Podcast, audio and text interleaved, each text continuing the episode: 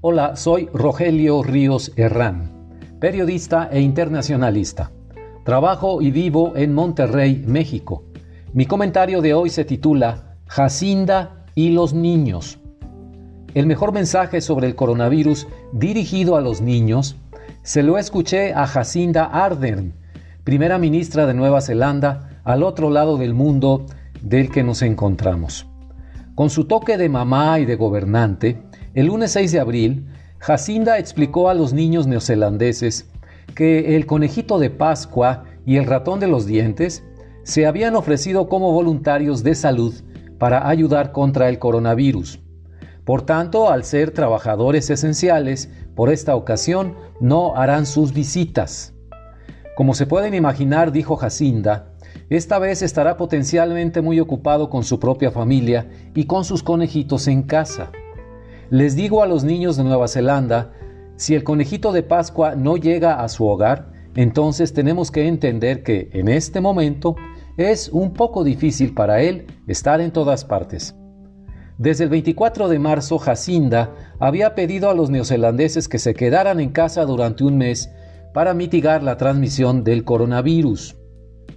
Como madre de familia, ella tuvo la empatía suficiente para darse cuenta de la ansiedad de los niños por salir a jugar y en el domingo de Pascua participar en la búsqueda de los huevos de Pascua.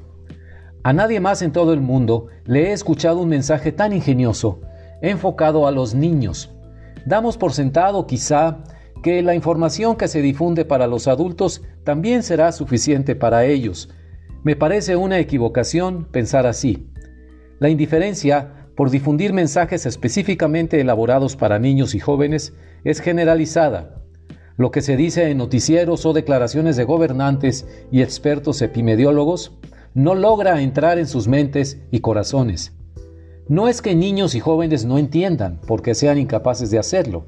Eso aplicaría solo a los más pequeños. Más bien, es la incapacidad de gobernantes y expertos de hablar para que todos, absolutamente todos, entiendan lo que dicen.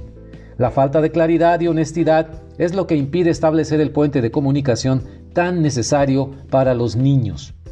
Los medios de comunicación y la alarma social, nos dice el portal del Fondo de las Naciones Unidas para la Niñez o UNICEF por sus siglas en inglés, a veces precipitan el trabajo de familias y educadores, obligándonos a explicar cosas de las que nunca creíamos tener que hablar con los más pequeños. No es el fin del mundo, nos dicen los expertos de Naciones Unidas. Solo hay que tener muy claras las prioridades. Refiriéndose en particular a niños y niñas muy pequeños, ellos aún no han adquirido la madurez suficiente para entender algunos aspectos biológicos, sociales y económicos de las enfermedades. Usar eufemismos como bichitos invisibles o decir que la gente enferma está malita son imprecisiones que, aunque no contribuyen a su formación científica en esta etapa de sus vidas, son muy importantes para el objetivo en este momento, proteger su bienestar emocional. La prioridad en esta etapa debe ser precisamente proteger a niños y niñas de toda aquella información que aún no pueden procesar y que les puede llevar a desarrollar ansiedad y miedos debido a la incertidumbre, concluyen los especialistas de UNICEF. En la película Filadelfia del año 1993, dirigida por Jonathan Demme, Denzel Washington protagonizó a un abogado que pedía a sus clientes lo siguiente, explícame tu situación como si yo fuera un niño de 6 años. Periodistas, comunicadores, editores, conductores y columnistas, ahí está su desafío.